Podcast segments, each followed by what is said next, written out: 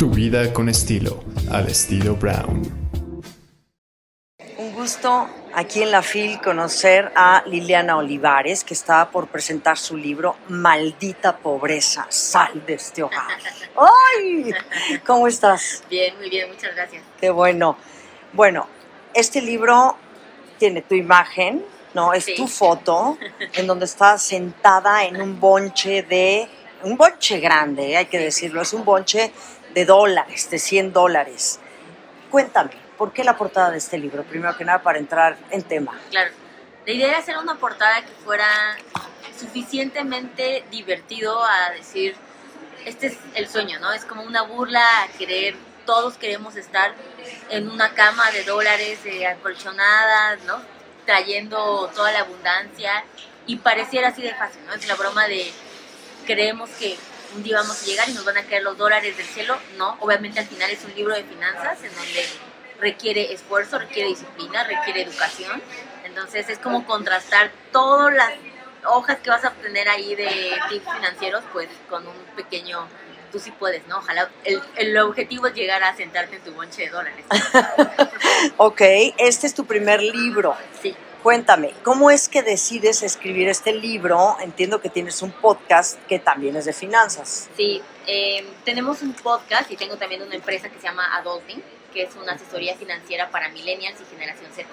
Ok. Entonces, primero nace la empresa donde damos asesoría. Tenemos más de 10.000 clientes millennials y generación Z. Vamos a todas las universidades de México a dar talleres.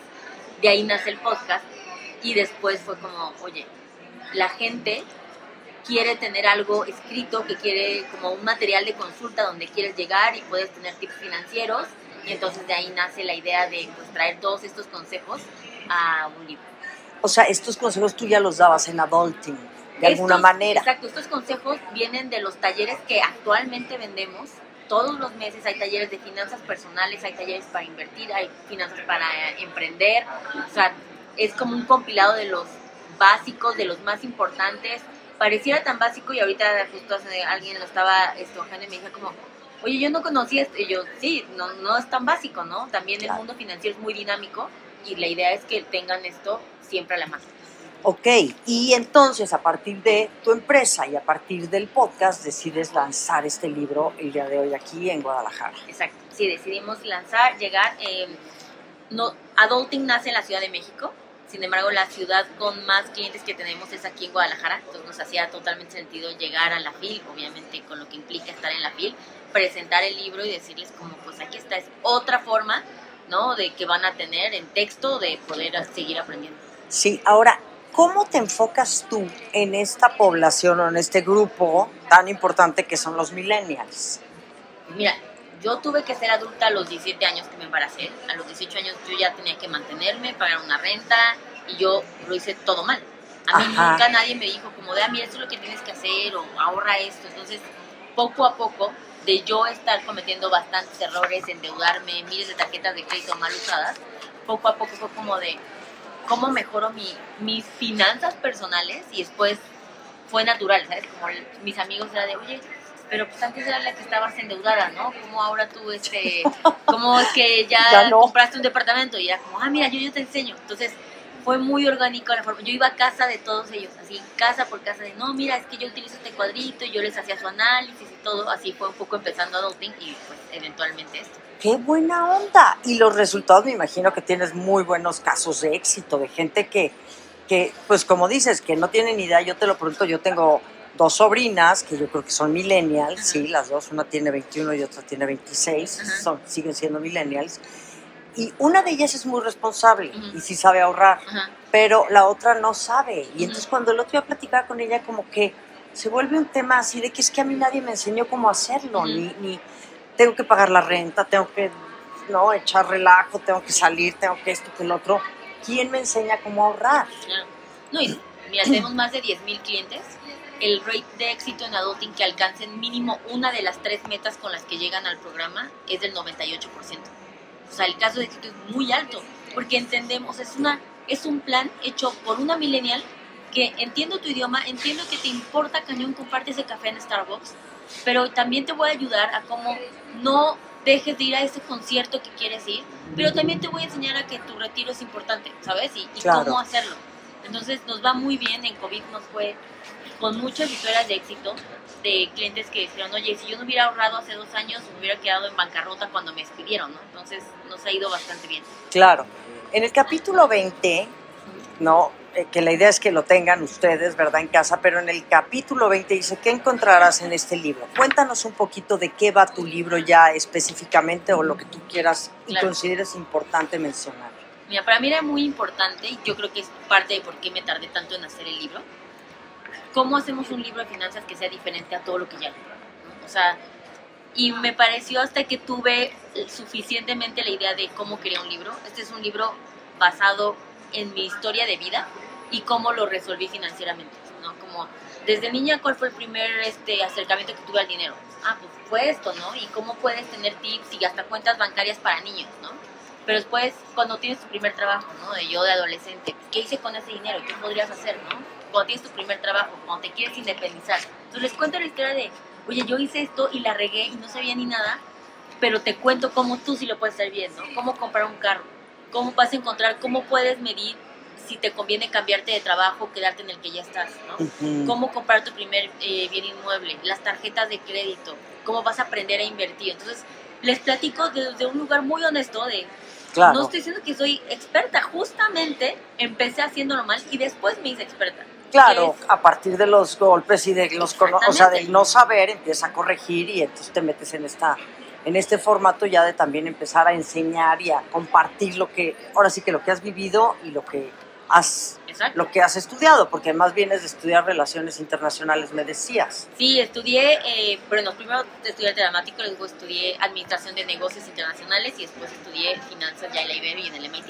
Entonces, Bueno, ya es como, Ya, ok, ok, vamos, ok. A, vamos a profesionalizarnos, pero desde un lugar muy honesto de decir, estos son los errores comunes, y si yo hubiera tenido un libro así, en donde me platican como, claro, esta morra todo lo está haciendo mal, yo estoy diciendo esta persona, y que alguien te hubiera dicho el consejo que tal vez no pelas de tu mamá, de la tía, lo que sea, es como un consejo profesional que sí sepa, pues seguro te va a hacer más alivianada la vida, ¿no? claro.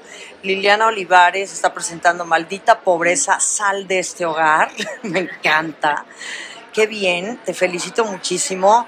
Y, y bueno, ¿qué crees que obtenga la gente? Porque te voy a decir lo que yo siento, es que el tema de las finanzas es un tema bien complejo. No a todo el mundo le interesa, esa es la verdad. Hay mucha apatía al respecto porque todo el mundo cree que es Juan Camaney que se la resuelve muy bien. Y estos gastos hormiga que tenemos todos los días, en donde dices, sí, no importa, mi sueldo es tanto, pero bueno, mira, como dices, me voy a comprar el café acá o me voy a sentar allá a comer tal cosa, o tal vez me voy el fin de semana. Y llega un momento que ya es, bueno, ni siquiera ha llegado la primera quincena del mes y ya no tienes un peso en la bolsa. Creo que les pasa mucho a muchos jóvenes hoy en día, y también adultos, ¿eh? claro. que son demasiado desorganizados y que no tienen este concepto de decir cómo voy a administrar bien mis finanzas, una y dos. También el tema del ahorro, que para mí, yo te voy a ser muy honesta, yo soy una gente que aprendí a ahorrar desde muy chica por situaciones familiares o lo que quieras, pero a mí me tocó ahorrar sí o sí. Entonces, como que la gente dice, no, ¿para qué ahorro? Mejor me lo gasto y lo disfruto hoy. Es muy cultural el creer que algo tan universal y que todo el mundo necesita como es el dinero, creen que no tenemos que ponerle atención, como que es algo que no tienes que aprender. Como que si te dijera, oye, quieres una carrera, sabes que tienes que estudiar para tu examen, ¿no? Si un trabajo, pues tienes que estudiarle para ese puesto, ¿no? O sea, prepararnos. Y me parece, me vuela la mente que creamos que algo que vamos a utilizar toda la vida no requiere preparación. Y hay una connotación muy negativa, ya sea como es muy superficial, o no lo quiero afrontar, o no lo entiendo, o para qué, como tú dices, no, yo lo sé, va a ser perfecto. Es como si yo te dijera que existe una forma más sencilla de lograr todo lo que sueñas, porque eso es también, ¿no? Todo el mundo desea cosas, Claro, las que quiere. sí, Y este es la ve- el vehículo, ¿no? O sea, podrías hacértelo más fácil, más sencillo, llegar más rápido, si le echaras tantitas ganitas, ¿no? O sea, ir Claro. hablando de una hora de tu vida. O sea, así Sí. de sencillo, sería una hora de tu vida. Ajá, una hora de tu vida de qué? De, de educación financiera, ¿no? De Ah. invertirle, de, de, Ok, te, escuchas un podcast o si quieres ver un taller en la Conducef que son gratuitos, ¿sabes? Como las herramientas existen y no hemos entendido el que podríamos hacernos más fácil ese camino a llegar a lo que tú sueñas, que eso está padre. Claro. No es, no estamos hablando de retiro, responsabilidad, lo que tú quieras, es válido, ¿no? Yo siempre les Sí. digo, tu sueño es tu sueño, simplemente todos necesitamos dinero para llegar ahí. Claro. Ahora, ¿qué pasa, por ejemplo, cuando eres un millennial, Liliana Olivares, y tienes un sueldo específico, pero tus aspiraciones no son nada más de tu sueldo? O sea, ¿no? Ya sabes que hoy pues, la vida es muy cara, hay que tener dos o tres chambas Sí. para que más o menos nos la pasemos bien. Y, y- y bueno, los chavitos yo siento, y sobre todo los millennials, los siento bastante valemadristas, esa es la palabra, o sea, como que les da igual. No, yo he tenido a muchos chavos trabajando conmigo que de repente te dicen, ¿sabes qué? Ya me quiero ahora dedicar a lo mío que es la danza. Entonces, como que tampoco tienen esta aspiración de verdad, pero sí quieren todo. Quieren todo, pero no tienen la aspiración. ¿Qué, qué, qué opinas de esto? no es que no estemos motivados, creo que están resignados. ¿Sabes? Este sentimiento de, pues sí, güey, sueño un chingo de cosas, pero no lo voy a lograr. Hay un nivel de, de, de- ya nos sentimos derrotados antes de siquiera hacerlo. Y esto es porque nadie nos dijo cómo hacerlo. ¿no? También los millennials, si entendiéramos que nunca antes había habido tanta oportunidad de invertir, hace 20, 30 años no existía que pudieras invertir con 30 pesos en una aplicación en 5 minutos. Hoy sí, las oportunidades son ilimitadas, ¿no? Entonces, creo que no es que no nos interese, es que creo que viene como una herencia de derrote, de decepción, de ya para qué, ¿sabes? ¿Para qué lo aspiro? Mejor ni me hago ilusiones, me encantaría, pero ya sé que ni va a pasar. Y esa es la misión de adulting y de maldita pobreza, ¿no? De llegar y decir como, oye, no, espérate, si yo te voy a enseñar cómo, ¿no? Y motívate otra vez y aquí vas a aprender. Y es realmente lo que estamos entregando, es el poder de, de lograr, ¿no? O sea, cuando llegan, por eso cuando llegas a adulting le decimos, dinos tres metas. Ajá, Nuestro objetivo es que mínimo cumplas una en estos tres meses. sí. El 98% sale mínimo con una meta, el 78% con las tres. Fíjate. O sea, entonces eso los va motivando. menos empiezan por una meta. O sea, si no tienes tres, porque de repente, pues habrá chavos que lleguen y que te digan, no, no sé cuál es mi meta. También. Sí, también. O sea, la falta del. Es muy cierto, ¿no? De no todo el mundo sabe que, por ejemplo, en particular en adulting, que el 90% de nuestro público son mujeres, Sí. que pasa algo muy interesante. Las mujeres tendemos a ni siquiera saber soñar. No tenemos la posibilidad de decir como, ah, pues no se me había ocurrido, ¿no? Oye, en tu negocio, ¿qué piensas así tu mayor deseo? No, pues no perder dinero. O sea, no te dicen abrir una sucursal en todo el mundo Sí, y una sí. franquicia. No. ¿No? O sea, la capacidad de sueño es muy limitada Ay, porque qué ni horror. siquiera la conocemos. Entonces, ¿Y por qué crees tú? Este es un tema mu- muy feo. es muy No, feo. o sea, Es- realmente digo, no quiero decir feo, pero es un tema preocupante. Es un tema preocupante, está muy arraigado al sexo femenino por la misma limitación de, mira, tú con que logres tener poquito está bien, ¿no? Cuando le preguntas lo mismo a un hombre es como, claro, yo quiero ser el director superpoderoso con la mejor carrera, ¿no? Entonces, es cultural que tengamos que eh, nosotros heredar el que las mujeres tenemos las mismas capacidades y las mismas oportunidades y empieza por aprender a soñar esas oportunidades. De acuerdo.